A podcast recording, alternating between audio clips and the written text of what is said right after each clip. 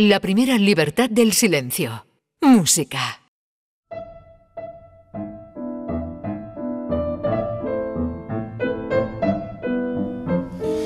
Mi querido maestro Gil de Galvez, ¿de verdad que esto es el Vito Vito? Efectivamente, Domi. El Vito, de Manuel Infante. Fíjate qué compositor traemos hoy aquí, ¿eh? Yo no, no, lo conozco. Eh, ha sido, ha sido una odisea encontrar información. Bueno, es ursaonense. De Osuna, Sevilla. Eso es. Fíjate tú, Gallete hoy habla de los gentilicios.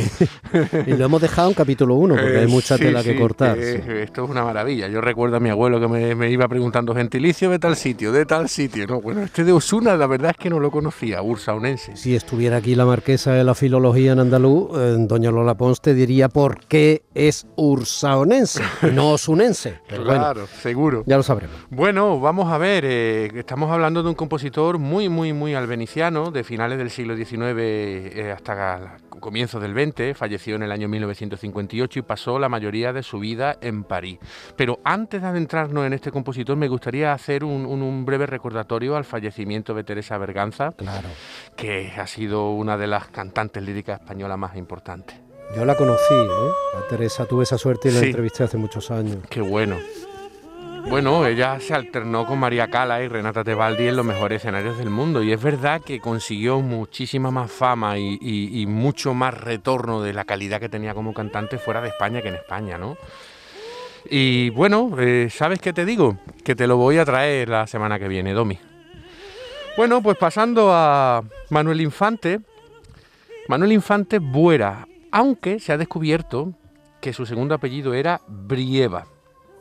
Hay una bella historia detrás de este compositor. Eh, nació en Osuna de forma casual, porque sus padres eran actores y pertenecían a una compañía de teatro que aterrizó en, en, Osuna en el año 1883. Estaban instalados en la Plaza de Santo Domingo. Y de esa forma casual en la calle Juan de Vera, en el número 6, pues nació Manuel Infante en el año de 1883. Fíjate qué bonita la historia. Estudió con Enrique Morera en Barcelona, un grandísimo compositor, compartiendo eh, clases pues, con compañeros como Vicente Asencio o Monsalvat. Ganó un premio maravilloso del concurso del Conservatorio de Madrid en 1898 y destacan sus piezas sevillanas, gitanerías, Guadalquivir. ¿Gitanería? ¿Esta es gitanería? Efectivamente recuerda mucho a las piezas Albaicín y Triana de, de, Albeniz, ¿no? Se ve que conocía muy bien la técnica del piano. Era un grandísimo pianista también, infante, y gran amigo de José Iturbi, que un pianista alicantino que fue el que le llevó sus piezas por, por medio mundo, ¿no? Bueno, eh, si, me, si, me, permite, si quieren comparar para que vean hasta qué punto hay influencia de Albeniz, esto es Sevilla de Albeniz. Eso es.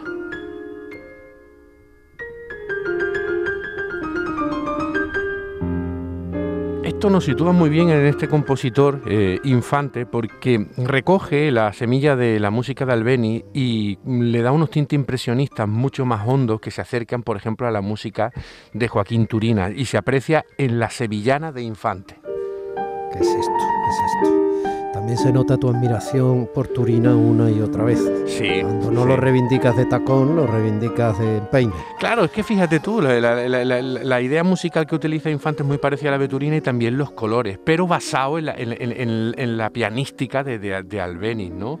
Bueno, eh, Infante pasa su vida, la mayor parte de su vida en París, se casa con la violonchelista Yvonne Casadesu, ¿de acuerdo? Y bueno, este, esto que estamos oyendo mm, está, tiene una influencia muy importante también de compositores como Ravel y como Debussy, ¿no? Bueno, pero ¿qué caracterizaba su música, aparte de las influencias clarísimas? Eh, bueno, pues su música es el folclore nuestro, ¿de acuerdo? Es un folclore muy, muy, muy andaluz, eh, que se enmarca dentro de la corriente que se denominó nacionalismo musical español, eh, una corriente flamenco clásica, ¿de acuerdo? Y en el caso de Infante, con unas cotas de impresionismo musical que lo estamos oyendo que se, De hecho, hemos oído ya de Infante una pieza que se llamaba Gitanerías, estamos oyendo esta sevillana. Y esta que vamos a oír me parece que se llama Danzas Andaluzas, ¿no?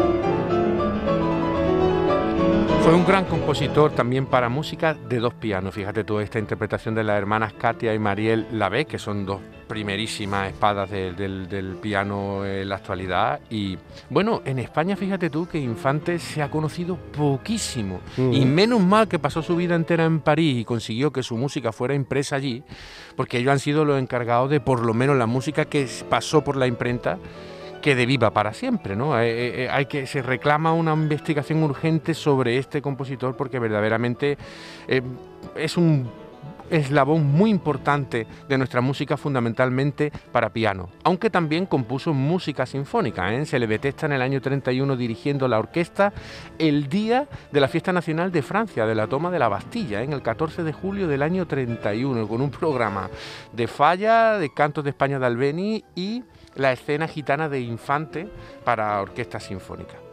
En fin, estamos ante un pianista y un compositor que habrá que seguirle la pista a, su historia, a sus composiciones y rescatándolo porque Pero tú lo estás haciendo ahora, estás rescatando, como sueles hacer, a otra figura eh, nuestra que no conocíamos, al menos yo desde luego en mi ignorancia musical. ¿no? Sí, sí, la verdad es que precisamente Manuel Infante es muy, muy, muy poco conocido aquí y bueno, es que es de Osuna, ¿no? Escuchamos su música que es una maravilla. Bueno, y Domi, hoy para finalizar la sección eh, vamos a recordar a otro pianista que también tiene mucha cercanía. este está muy vivo, es muy eh, vivísimo. Sí, sí, sí, sí, sí. Hablamos del maestro Tito García, que va a tocar en Málaga eh, el próximo viernes, pero nos va a invitar él mismo.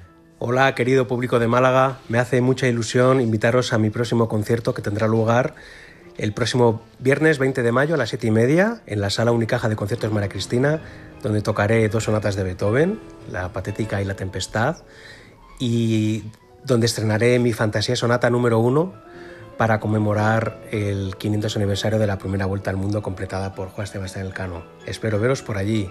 Un abrazo. Bueno, esto es una reciente pieza que se llama The Puppet Circus, eh, que es, forma parte de su último trabajo discográfico, que hace música al azar de notas que ha elegido el público, ¿de acuerdo? Por ejemplo, aquí está haciendo la primera de ellas sobre las notas si, mi y la sostenido. Es una maravilla. Es un crack.